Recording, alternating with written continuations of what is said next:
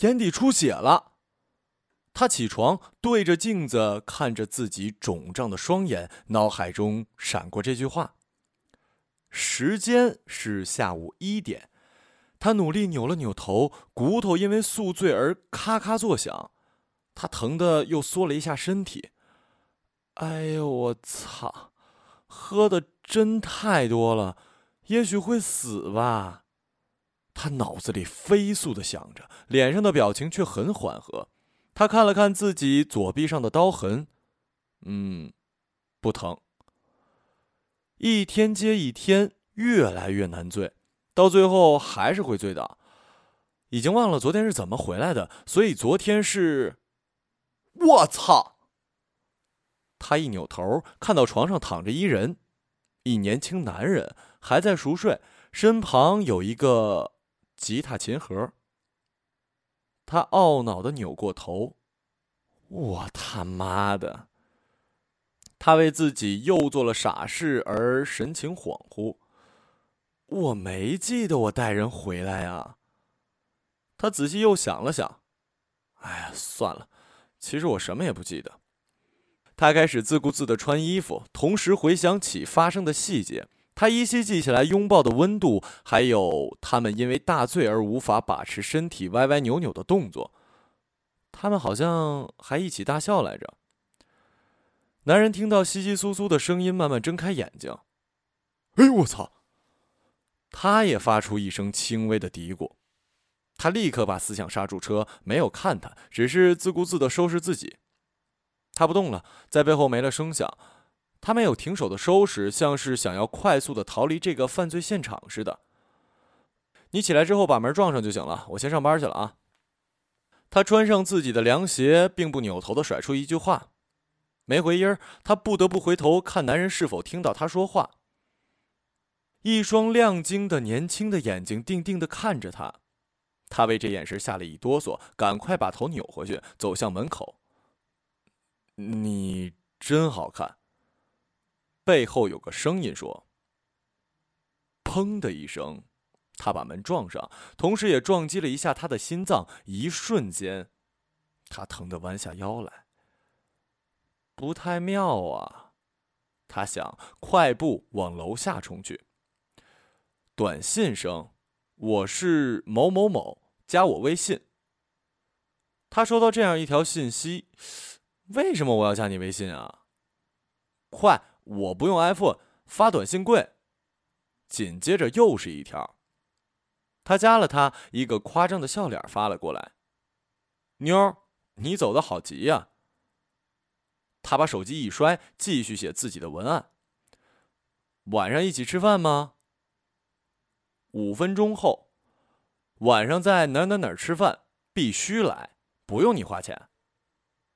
他忍无可忍，对着手机微信开始说话。咱俩熟吗？没动静，估计放弃了吧。他想，他开始写文案，但总觉得不太踏实。时间很快过去了，临近吃饭的点儿又是一条微信：“我到了，你快来，吃完就熟了，生米都煮成熟饭了。”他突然乐出声来，旁边的同事看了他一眼：“我先走了啊。”他收拾好包，抽了一支烟，对着同事挤了挤眼睛。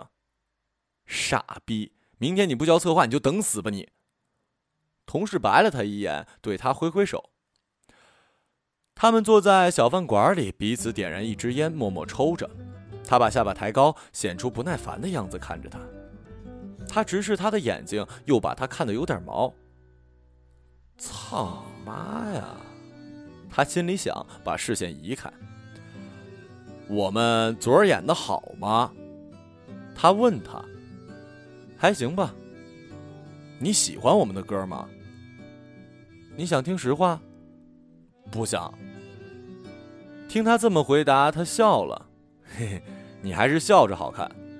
他也一笑，露出一口白牙。他把眉头一皱：“你叫我出来吃饭，要说什么？没什么，我请你吃饭不行啊？不行。你看我像缺你这口饭吃的人吗？”他继续反驳道。那你请我？你这人怎么这么不要脸呢？他有点生气了。听他这么说，他面露坏相的看着他。这个还真不知道谁更胜一筹呢。他在心里骂了一万个操你妈，为自己不知道昨晚干了什么而羞愧不已，红的一脸拽过菜单开始翻看。老板，先来两瓶啤酒，冰的啊！还他妈喝？我不喝酒了。他抬眼怒视他，我说让你喝了吗？老板，再来个酸梅汤。你凭什么给我点酸梅汤啊？我不爱喝酸梅汤。你必须喝解酒。这么好看的眼睛红了，跟兔子一样，可一点不好看啊！他觉得自己的肠子都翻腾起来。老板，十串大腰子。多少？我没说我吃啊。他抬起头回视他的眼睛，你吃。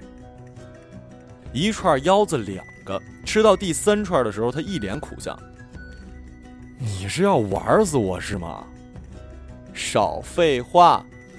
他吃着自己的一串，他最多能吃两串。一串腰子十块钱。几分钟之后，他想了一下，举手叫老板：“老板，剩下没烤的不要了，吃不了了。”哼，想通了。他没说是因为不想让他花太多钱。看面相，他年纪肯定比他小不少，估计挣的也没他多。他高高兴兴的吃着自己的凉拌菠菜花生，就啤酒。哎，你多大了？我啊，九一年的。他一边嚼一边说：“ 他呛了一口烟进嗓子，咳嗽不止。咋了，大姐？知道你比我大，没事啊。”他一边说一边吃。他没接话。那你多大呀？我能问吗？他停下筷子，抬头看着他。他这才仔细看着他年轻而没有修饰的脸，青春的味道似乎都飘散出来了。我比你大八岁。他缓缓地说：“我操！”他面露震惊，半晌没说话，估计是后悔了吧。没事，反正我对自己自暴自弃。那什么？我我能给你家孩子道一歉吗？我家孩子？你都三十了，肯定有孩子了吧？他露出一种做作的绝望神态。你他妈才有孩子呢！嘿嘿，就知道你没有，而且你也没结婚。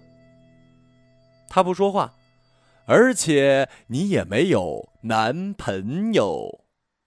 你丫说够了没啊？他把杯子往桌子上一摔，砰的一声。哎哎，小阿姨，别生气，来来来，我给你倒杯酸梅汤。嘿嘿，热菜来了，吃菜吃菜。小阿姨，他脑子里想着这个称呼。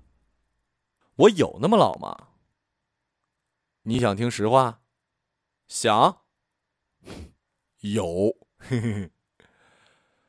他没有愤怒，只是把眼睛垂下去，不说话。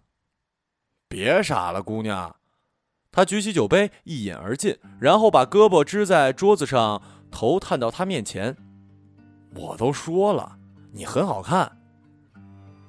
一顿饭吃了一百块钱，他掏出钱，他本想说自己付了演出费，还没等他开口，他先说话了。还行，吃顿饭还吃得起。他们走出小饭馆，我回家了啊，你慢点吧。他不说话，跟着他一起走。你干嘛跟我一起走啊？我不放心你一个人走啊。我操，我是成年人好吗？他在他身旁摇头晃脑，根本不理他。他停下脚步，看着他的脸，突然伸手搂过他的腰。你干嘛？他怔了一下，没挣开。他高出了他很多。别闹，快回家啊！他使劲一怔，你别闹好吗？哪儿来的回哪儿去？我还得回家继续写策划呢。你让我赶紧走。他抬了抬眉毛，我琴还在你家呢。你出来的时候怎么不带走啊？我带着琴上街，多傻逼啊！他站在月光下怒视着他，他笑眯眯的耸耸肩。这一切都是预谋，他想，但同时他心里的海胆又抽搐了一下。他打开家的门和灯，室友正好出差一个星期，他觉得自己的生活更自在一些。他顺势要往里走，被他一把拦住。哎，怎么连门都不让进啊？你这人怎么这么没礼貌啊？你丫给我小声点邻居听见了不好。有什么好不好的？哎。没什么不好的，是吧？他继续大呼小叫，他只要把他弄进屋里，同时心里咒骂小孩子的可恶啊！他喜滋滋的进门，把鞋脱了，很自然的走向浴室。你要干嘛？我得洗个澡啊！你出来的时候怎么不洗啊？我不敢多待啊！谁知道你家什么情况？一会儿你爸回来了，打死我怎么办？那你现在？必须回家洗一下，别在我这洗澡。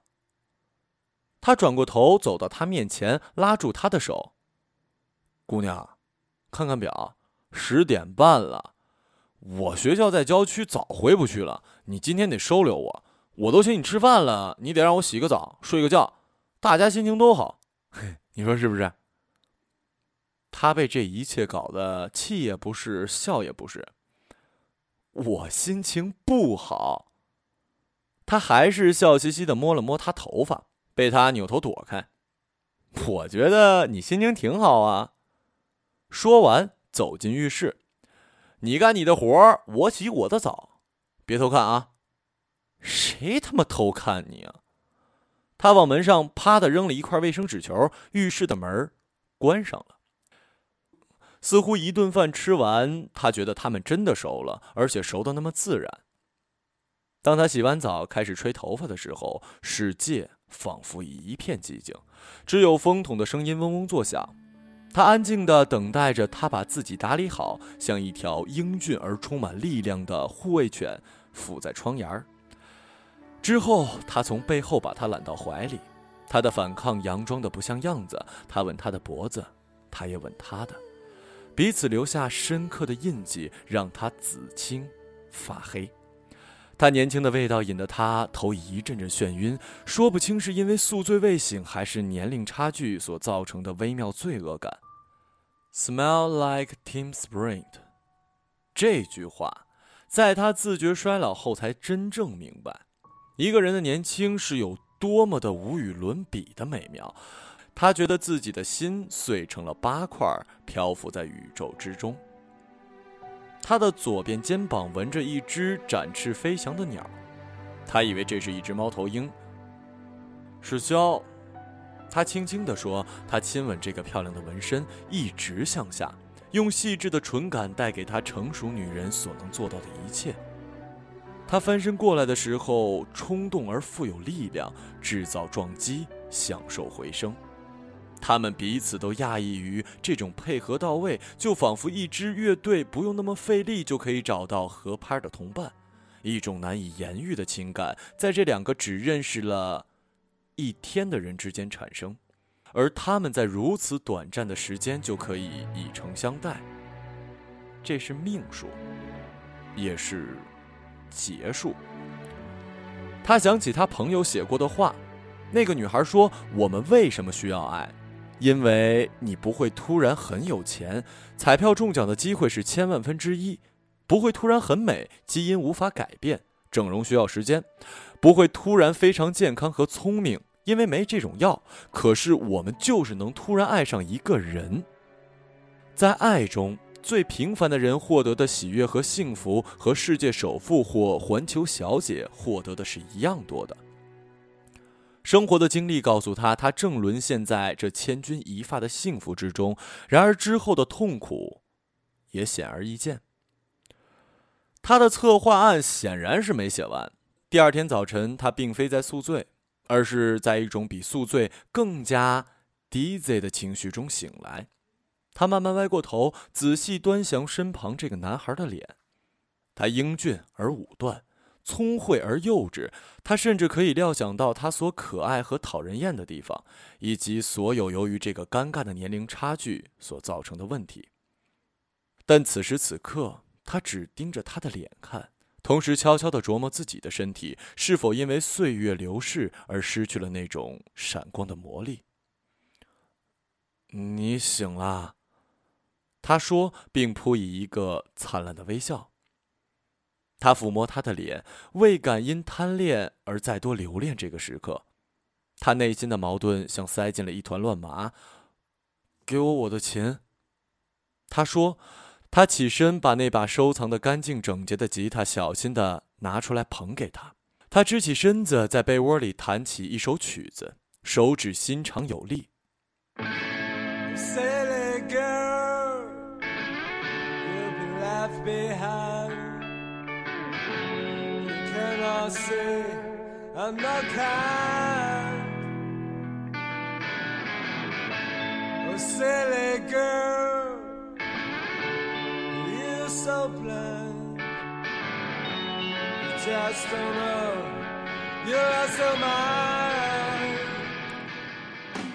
他边弹边唱，而他流下泪来。无数过去看演出时候的回忆，像理不清的丝线一样纠缠了起来。好听吗？嗯。比我自己的歌好听多了，是吧？嗯，我以后给你写首歌就会好听了。不用，为什么不用啊？因为我不是 silly girl。我的小说十个章节必须结束，所以当你再次想起他的时候，他心如刀绞，却已目光坚定。他刚刚经历了一场巨大的丧失的痛苦，所以他不想再这么快的经历一次，这就是他全部的理由。他会记得所有他们相处短暂却美好的时光，就像那些沿着床沿儿唱起他们都喜爱的歌，他们都爱喝的酒，都喜欢的文字，都常用的骂人的话。他面对着他，像放一把火，当着他的面把这些全烧了。可他知道。这些回忆在他自己这里怎么点也点不着，不伤他人必伤自己，所以我选择前者。他对自己暗暗的、果决地说。当听到“我们以后不要再见了”的时候，他哦了一声，沉默了一分钟。Why？他终于还是要问：为什么呀？不是一切很好吗？他收拾东西走出家门，还是和第一次的时候一样。你把门撞上就好了，以后不要再来了。他在工作的间隙和密友谈论他，他们都劝他说这样是对的。他一直叹气。室友回来已经很久了，屋里的灯也不再是黑的。可当他打开门的一刹那，总希望还能看见那张嘻嘻笑的脸，没心没肺的说要去洗个澡。他在桌子上发现了一封信，这么多年了，他不知道男孩还会写信。他一边看一边觉得胸口的海胆每一根刺都在更坚硬的扎向他最柔软的地方。他说他带走了他的项链，那是有一天他们相互换着戴着玩的。我的那条你随时可以扔掉，你的这条比较值钱，我就留下了。后来他躲着不去看演出了一段时间，生活略微恢复了正常，也没再喝那么多的酒。有一天，他一个纹身的朋友开了一家店，问他想不想纹个东西，免费。他被他领着去店里参观了一圈，然后兴致勃勃地坐下。好啊，拿我当试验品吧。哎，你有图案吗？有。纹在什么地方？中指，戴戒指的侧面。纹这么小啊？对啊，要比较精细，可够费劲的。这是猫头鹰吗？差不多吧，就照着纹就行了。朋友开始消毒，在他的手上贴图样。我能放歌听吗？能，别太吵就行。不吵，接我 iPad，循环一首歌就行了。他连好线。叫什么歌名啊？Silly Girl。